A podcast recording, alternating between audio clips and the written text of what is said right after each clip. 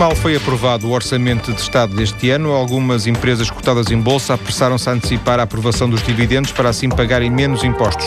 Uma questão como esta suscita de imediato o problema da atitude da responsabilidade ética das empresas, onde o lucro é a principal prioridade. Para vir falar deste tema, está em estúdio Conceição Soares, doutorada em Filosofia na área da responsabilidade social da empresa. Foi investigadora no Centro de Estudos Aplicados da Universidade Católica Portuguesa, em Lisboa, na área da ética empresarial. Realizou projetos para o Fórum de Administradores de empresas, participou em vários seminários e conferências com assuntos relacionados com a ética económica e empresarial. Dá aulas atualmente na Universidade Católica do Porto. Muito boa tarde. Muito boa obrigado. Tarde. A sua formação inicial é filosofia, certo? Filosofia, sim. Eh, digamos, eh, clássica. Sim, sim, sim. O que é que levou a escolher a filosofia, que é uma, uma área que parece um bocadinho fora de moda?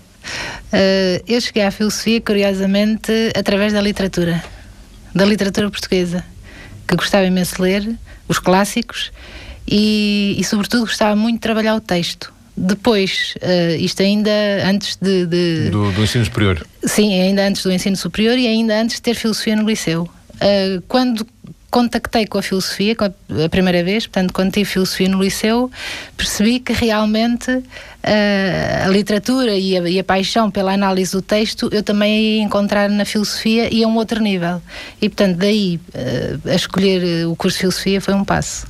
Sendo que ou teve sorte ou, ou não, ou via porventura não, mas uh, se calhar baseado muito na, minha experiência ou em relatos que chegam, uh, quando se tem filosofia é no décimo, no décimo primeiro ano, não é? E se estuda sobretudo a história da filosofia, muitas vezes isso não é, porque é, é mais história do que propriamente interpretação, não é?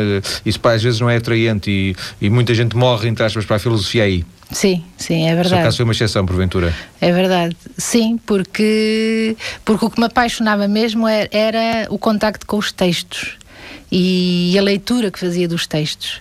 Uh, embora uh, houvesse realmente essa, essa componente histórica da filosofia, não é? Até pela análise que, fazia, que, se, que se faz do, dos filósofos, não é? Da Antiguidade, a Idade Média, a Idade Moderna. Mas uh, aquilo que me atraía era realmente a, a, discussão de problemas filosóficos através dos textos. Portanto, poder pensar com os autores. Uh, é certo que isso muitas vezes não se faz no, espaço da sala de aula. E, no secundário, nomeadamente, não é? Sim. Uh, isso porque também muitas vezes tem, tem, há programas a cumprir, mas. Uh, mas essa análise do, do, texto e, sobretudo, o pensar com os autores foi sempre qualquer coisa que me, que me fascinou ainda hoje. Portanto, deduzo que quando teve que escolher uh, um curso, escolheu filosofia, Escolhi filosofia com alguma facilidade. Sim, e hoje voltaria a escolher filosofia. Uh, encontrou, encontrou eh, no curso de filosofia a resposta para essa seu, esse seu desejo de, de análise, como dizem, exegese dos, dos textos, não é? A exegese dos textos. Encontrei, encontrei até porque quando eu fiz o curso, eu fiz o curso na Universidade Católica de Lisboa, uh, o curso tinha um currículo muito variado. E tinha uma coisa muito inovadora na época, é que nós podíamos uh, fazer disciplinas também de outros cursos uh, dentro da universidade. E, e acho que desse ponto de vista foi um curso muito completo porque, porque nos abria possibilidades uh, grandes de, de, de não só eu tive cadeiras como, como genética, engenharia genética uh, e portanto não, não, não só cadeiras estritamente filosóficas, digamos assim. É? Ou, por exemplo, frequentei também uma cadeira de teologia, arte paleocristã, portanto, Sim. coisas muito variadas, não é? E, que hoje Bolonha tenta ser um pouco isso também, não é? Tentar Pelo menos ao nível do espírito de, de, de, alguma diversificação, sim, não é? Sim. Um, concluída a licenciatura, dar aulas seria o caminho óbvio para, para quem, pelo menos para a esmagadora maioria dos, daqueles que terminam uma licenciatura em filosofia, acabou também por ser o seu caminho, mas com uma vertente de investigação, não é?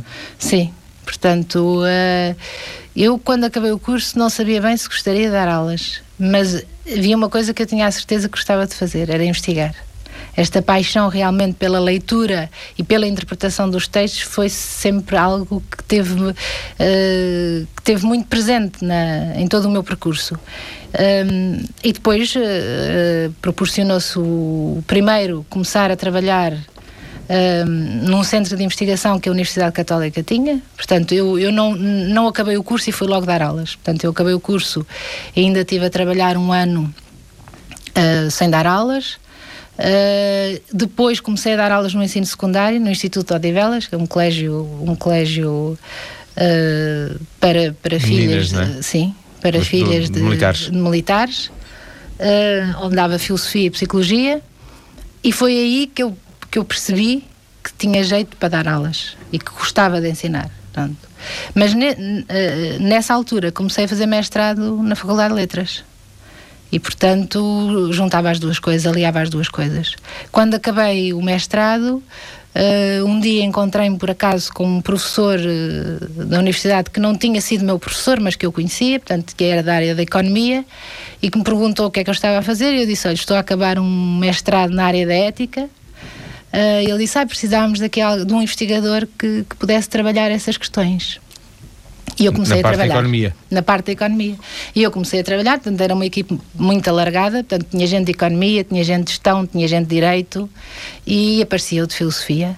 Uh, onde começámos a desenvolver, passado pouco tempo, o projeto que o Fórum de Administradores de Empresas nos pediu para desenvolver, que era um projeto uh, sobre a ética nas empresas portuguesas. Uh, liderado pelo, pelo professor Amada Silva, pelo professor Xavier Pintado, por uma equipa muito alargada, e portanto foi aí que eu me comecei a. Que eu comecei a entrar mais nas questões da ética e, sobretudo, da filosofia aplicada. Porque até então era mais a, filosofia da interpretação de, da leitura dos Sim, textos. e, e também mais uh, teórica, não é? E, portanto, aqui era uma componente mais prática, portanto, que. que uh, que me proporcionou um contacto São coisas muito mais... diferentes, não imagino, não é? Porque estar a interpretar Sim, um são coisas clássico muito diferentes. E, e, depois tentar aplicar uh, ética Sim. ao próprio, Sim. à própria vida. Sim, da... sim. Sim, sim, mas por exemplo, em, uh, embora sejam coisas uh, diferentes, são coisas que estão interligadas. Por exemplo, Aristóteles via a ética como uh, não, não separava a ética daquilo a que ele chamava afronesis, que muitas vezes traduz por prudência e de uma forma um pouco não muito correta, porque o que, o que a Fronesis significa é uma sabedoria prática.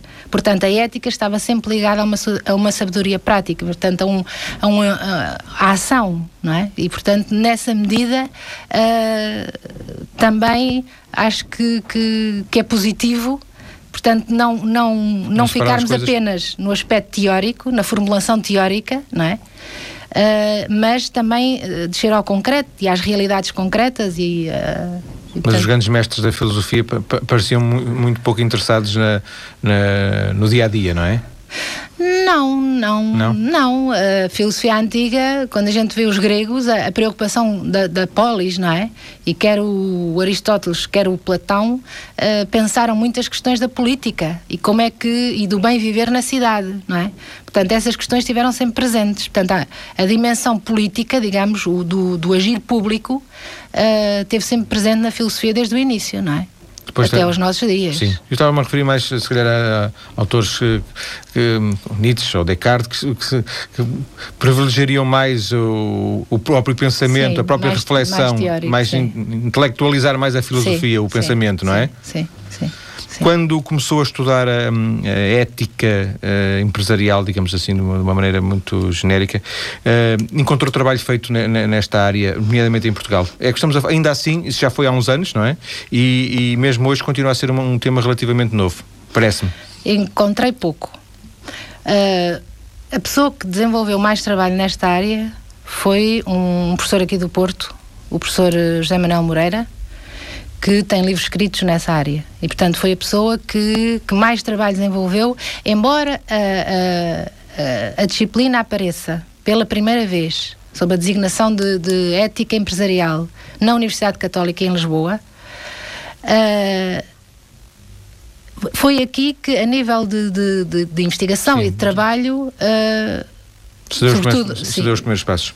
Sobretudo aqui na, na Faculdade de Economia do Porto, o professor José Manuel Moreira foi a pessoa que, e é a pessoa que praticamente até hoje, eh, eh, o professor Arménio Rego também tem coisas nessa área, mas quer dizer, é ele que, que, aliás, o primeiro Congresso de Ética Empresarial acontece aqui, aqui no Porto, e, e foi, sobretudo, o, o professor José Manuel Moreira que, que desenvolveu bastante a área e foi ele que esteve à frente do, do, do Congresso. Quer falar-nos dessa, dessa experiência que teve com o Fórum de Administradores de Empresas? Uh, já me disse que estava num, numa equipa vasta, que fizeram um trabalho que, que lhes apresentaram. Uh, viste esta distância, valeu a pena?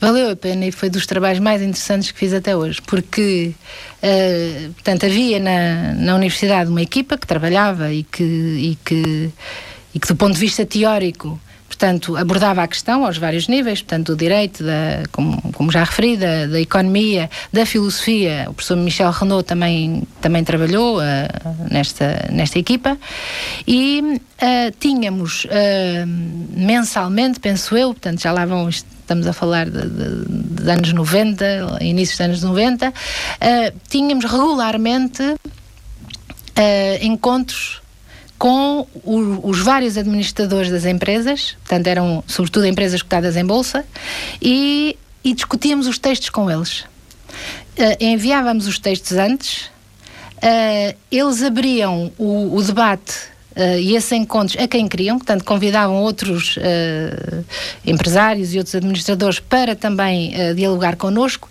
e foi assim praticamente durante um ano até os textos serem publicados. Portanto, foram sempre uns textos que foram sendo discutidos.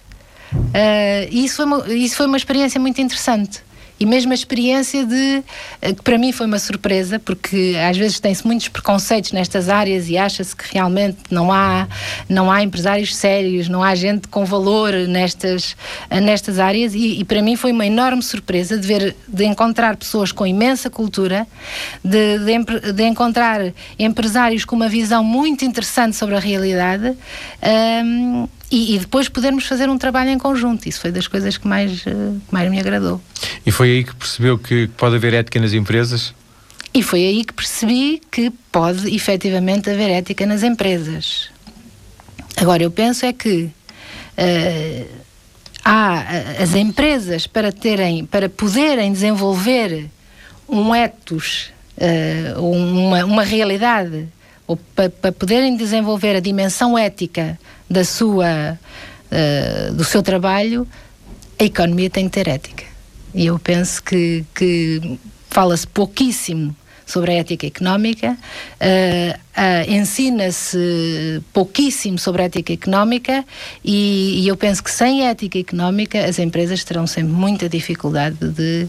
de Portanto, o problema não está nos gestores, é isso? Não, não está... está apenas nos gestores. Eu acho que o problema não está apenas no está mais está em todo o sistema. O sistema económico que nós temos não é um sistema eh, ético. Não é um sistema, não é um sistema onde, onde a ética, no sentido de desenvolver as máximas potencialidades de uma realidade, seja ela a económica, seja ela a empresarial, estamos longe disso, não é? Portanto, a economia que nós chegamos hoje é uma, é, é uma economia uh, pobre, e eu digo pobre porque é uma economia toda ela quase baseada no consumo, não é? Uh, e, e descartável. Portanto, onde os bens que se consomem, a relação com os bens é uma relação de, de curto prazo, não é uma relação de cuidado. Não é uma relação onde haja uma ligação, digamos. Sim, não interessa fazer um telemóvel que dure muito tempo, interessa fazer um telemóvel que se venda muitas Exato. vezes e que vá para o lixo a seguir. Exato. E, portanto, isso cria uma relação com as coisas de, de descartabilidade. Não só com as coisas, como nós próprios também nos sentimos descartáveis.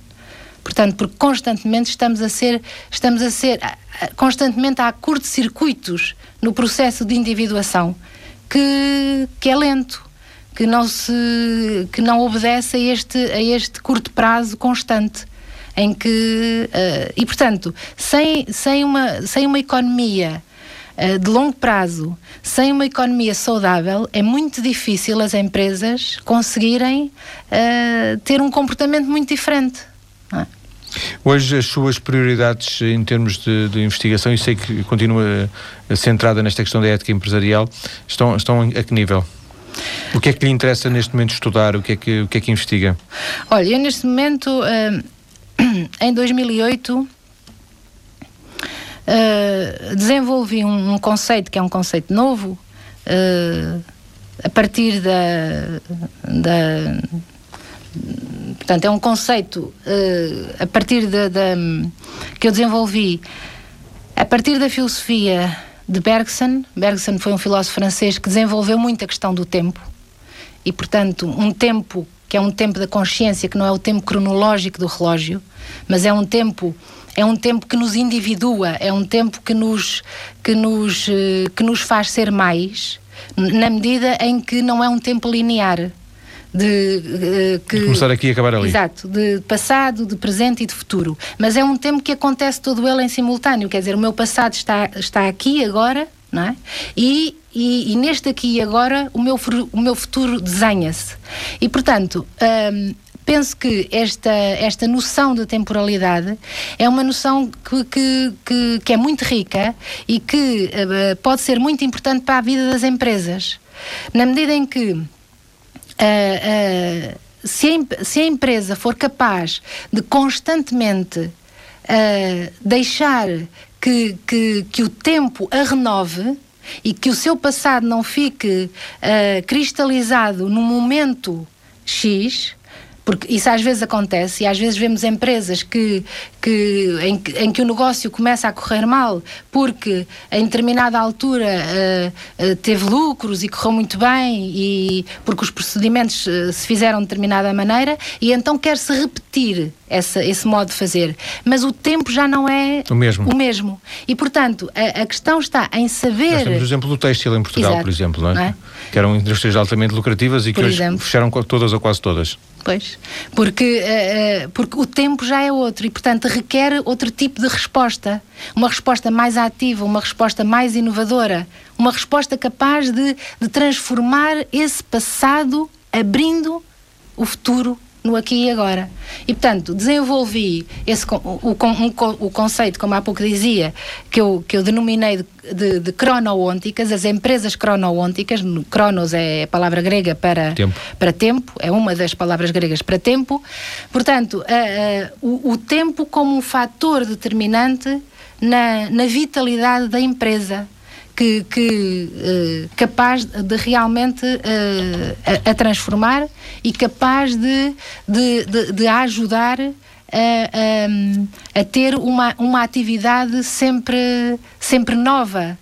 Uh, mas isso requer, isso requer um tipo de organização que não seja muito hierarquizado. Isso requer um tipo de organização. Bem, porventura bastante diferente daquela que nós Exato. estamos habituados a conhecer. Exato. Vamos voltar à conversa e ao assunto daqui a poucos minutos. Vamos ter as notícias. Depois vamos eh, recuperar a questão da ética nas empresas eh, e, sobretudo, em tempo de crise. Até já.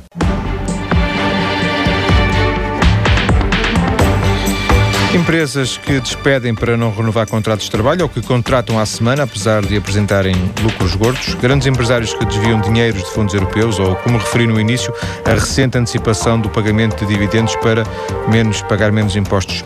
São apenas três exemplos de uma relação difícil a dos negócios com a ética.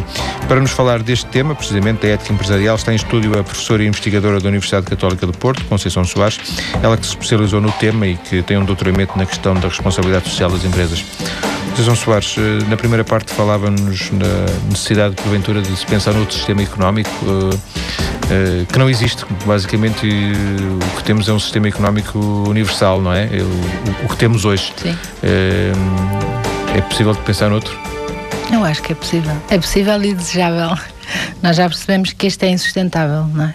Quer dizer, este levou-nos para, para, um, para um beco sem saída e, e, e, que, e que é inevitável, não é? é inevitável. Se criarmos este, também podemos criar muitos outros, não é? Uh, e que se calhar já, já temos neste momento o germen de, de algo diferente que, que, que, pode vir a acontecer, não é?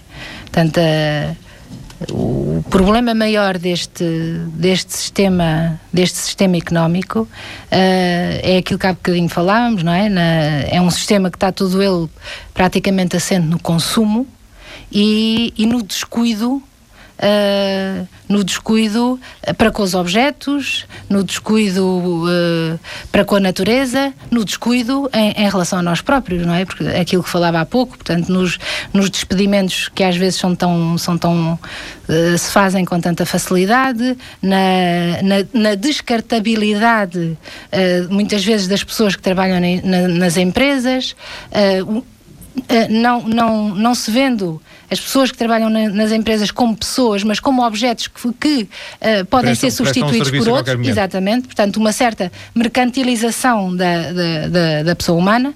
E, portanto, uh, é evidente que, uh, que um sistema assim é insustentável a todos os níveis, não é? Portanto, é insustentável porque porque uh, o, o, mundo torna-se ele próprio uh, uh, um, uma, uma, uma, grande lixeira, não é? Ou uma grande loja. Ou, ou uma, grande loja, uma grande loja, ou uma, ou uma grande loja, não é? E, portanto, é preciso encontrar novas formas um, de, de fazer economia, novas formas de, de, de em, em, que se consiga realmente uh, encontrar aqui um ponto de equilíbrio que neste momento nós não temos, não é? E portanto uh, eu penso que, que uh, não podemos não podemos continuar a consumir o que temos, o que, ou pelo menos uma parte do mundo, porque também é uma parte não, do mundo que não consomem quase nada. Exatamente. Portanto, estas assimetrias também não, não, não faz sentido num, num, uh, num tempo em que a gente vive e tem consciência cada vez maior de que vivemos realmente num, numa casa comum e que haja ser uma, seres humanos uh, de primeira e seres humanos de segunda e seres humanos de terceira. Portanto, uh, isto não faz absolutamente sentido nenhum, não é? E, portanto, é, é, é, é imperioso que se mude, uh, que se mude esta ordem de coisas. Agora, um, há, há, um filósofo francês muito interessante, um, se chama Bernard Stiegler. Uh, ele é o, é o diretor do, do Centro de Inovação e Desenvolvimento do Centro Pompidou, em Paris. Uh, e ele diz que, que, que, nós hoje somos todos proletários. Quando o Marx falava do proletariado, uh, os proletários não eram os mais pobres. Os, os proletários era a classe operária que tinha, que tinha sido, que tinha ficado desprovida do seu saber fazer em detrimento da máquina e, portanto, uh, uh, tinha perdido, tinha se empobrecido na medida em que tinha perdido o seu saber fazer. Ele diz: hoje somos todos proletários. Uh, hoje, todos, todos nós, de alguma maneira, perdemos o nosso saber fazer. Porque, porque a sociedade cons de consumo retira-nos isso. Uh, no entanto, é, é, interessante como ele vê, por exemplo, a potencialidade das redes digitais, em que, em alguns casos, nós não somos apenas consumidores, mas também contribuintes. A, a Wikipédia, exatamente, a Wikipédia é. E portanto, aí já há gérmenes de uma. De, eu penso que neste momento estamos numa fase de transição. Portanto. Uh, assistimos a, a, um, a, um, declínio cada vez maior do sistema capitalista, uh, em que uh, esta crise financeira é apenas um elemento, não é? Não é o único, é apenas um elemento, uh, e e estamos eh, e, e está a nascer Uh, em, portanto, já está em germen um outro tipo de relação com as coisas, que é fundamental e é fundamental, é fundamental para a natureza e é fundamental para nós, para o nosso equilíbrio. Porque, porque como eu dizia, também nós próprios uh, uh, somos sujeitos desta descartibilidade, não Ao é mesmo só... tempo atores e, e vítimas, é Exatamente, é exatamente. Por, por isso se, se, bem percebi, não faz sentido. Faz sentido, claro, estamos, estamos aqui a falar, mas uh, numa perspectiva mais global, não faz muito sentido falar em ética das empresas se, se todo o sistema em que elas vivem, o sistema económico, é antiético de alguma forma, Exato. não é? Portanto, Exato. elas o que fazem é uh, tentarem sobreviver dentro uh, do salve-se quem puder, dentro desta Exato. lógica de antiética que, que, que, a economia atual é, apresenta. É um pouco isto. Sim, antiética no sentido, eu não vejo a ética como um, como um um tapa-misérias. Portanto, o, o grande potencial da ética é o ser capaz de desenvolver qualquer realidade ao máximo. Uh, portanto, retirar dela toda, toda a potencialidade que ela tem. Portanto, retirar de uma empresa toda a potencialidade que um grupo humano de trabalho uh, agregado a uma ideia ou, ou, várias ideias seja capaz de desenvolver, criando riqueza para todos, não é? Criando riqueza apenas só para alguns. Portanto, criando riquezas criando riqueza para um, para um grupo alargado, portanto. Uh, e, portanto, e não só riqueza material, mas também, mas também bem-estar, não é? Uh, no sentido mais, mais qualitativo, não é? Portanto, a esse nível, uh, penso que, que, que, a ética tem, tem efetivamente um papel grande. Agora, não é um, não é um papel de, de, de controladora. Portanto, é um papel de, potenciali de potencializar, de, poten de, levar ao máximo as capacidades que alguma coisa tem. Quer seja de uma pessoa a nível individual, quer seja de um grupo de pessoas, quer seja. Portanto, e a esse nível eu acho que, que, que acho que há muito a fazer ainda. Até porque, normalmente, quando se fala de ética, não é? Uh, é muito. Uh, é, é, a ética aparece muito para, para resolver situações que não estão bem. Uh, isso, é uma, isso é uma visão muito pobre da ética, porque uh, uma, a maior riqueza da ética é, é, realmente ela ser capaz. O, há um, um filósofo francês do, do, do, século XX, Paul Ricard, que ele dizia, ele, ele definia a ética deste modo: a ética é a procura da vida boa com e para os outros em instituições justas. E há aqui uma tríade fundamental. A ética é a procura da vida boa, no sentido que uh, uh, tenho que ser capaz de procurar uma vida boa para mim, mas com os outros e em instituições justas. Portanto, instituições estamos a falar quer de empresas, quer de, de governo. Instituições no seu sentido mais Sim. geral, não é? E portanto é, é realmente a procura desta vida boa, mas é uma procura desta vida boa. A procura da vida boa não é uma procura narcísica, não é uma procura que se faz apenas tendo em conta o interesse próprio, não é? é tem os outros, portanto, com os outros. E, e com os outros quer no face a face, não é? quer uh, na, na, nas instituições, portanto, na, na relação social. Exatamente. Com essas. É? Um, de alguma forma, fico com a ideia de que falar em ética nas empresas, falar em ética empresarial hoje, neste contexto que vivemos, é um pouco ingrato na medida em que, de alguma forma, até se compreende que, que, que, não haja, quer dizer, se uma empresa uh, antecipa resultados em pagamento de dividendos para não pagar uh, impostos, uh, porventura os acionistas da outra empresa dirão, então nós não fazemos Exato. a mesma vamos nós perder o dinheiro, quer dizer, é, é um pouco inevitável que, uhum. que isso aconteça. Pois, porque, porque, porque é, é, aquilo que, que há pouco referia, não é? Na, na, quando, quando os objetos, quando a ligação que nós temos aos objetos é esta ligação de, de, de descartibilidade, isto conduz necessariamente a uma irresponsabilidade generalizada. Porque não, não, ninguém se sente, e nós hoje vemos isso a todos os níveis, ninguém se sente responsável. Ninguém dá a cara pelas coisas. Porquê? Porque não houve investimento afetivo em relação a elas. E, portanto, uma das, uma das, das, das uh, disjunções ou dissociações que este tipo de economia provoca é realmente uma dissociação, uma irresponsabilidade generalizada. Portanto, eu não tenho, eu não me sinto responsável por um coletivo, no sentido mais geral. É só, portanto, só por mim. Exato, exato. Daí aquela expressão que eu usava do, do salve-se quem puder. Portanto, cada um tenta salvar-se o melhor possível, Exato. independentemente de saber se isso vai ou não prejudicar outros ou poderá beneficiar ou não. É. Não é relevante. Uh, neste contexto aparece uh, como uma das áreas em que uh, a Conceição Soares, ultimamente penso eu, penso estar correto, se tem indicado que é da responsabilidade social, que é um conceito relativamente novo, não sei, há 10 anos porventura não se falaria da responsabilidade social das empresas. Um, acredita nesta ideia de responsabilidade social das empresas ou vê isso como mais um instrumento de marketing da afirmação das empresas? Eu vejo isso mais como um instrumento de marketing, infelizmente. Uh, eu, e, e, continuo a dizer, eu acho que, que, que, que sem haver mudanças uh, significativas no, no modelo económico, dificilmente haverá uh, responsabilidade, uh, no sentido mais, mais, mais lato. Portanto, uh, precisamente por, por, este caráter de, de, de, de descuido e de, e de descartibilidade que o sistema, que o sistema provoca. Portanto, como, como não há. E, e, e isso vai. E, isso porquê? Porque se vive a nível do curto prazo porque, porque não, não, não se pensa, uh, nem se projetam as coisas em termos de um longo prazo. Portanto, tudo, tudo vive, os produtos vivem dentro de um ciclo muito curto. E, portanto, se vivem dentro de um ciclo muito curto, não há investimento, há desinvestimento. Portanto, a gente hoje assiste e vive-se num mundo em que não, não há investimento. E não há investimento porquê? Porque o que, o que, o que hoje o que hoje a economia e a economia política, no seu sentido mais lá, tem que ser capaz de relançar é a questão do desejo.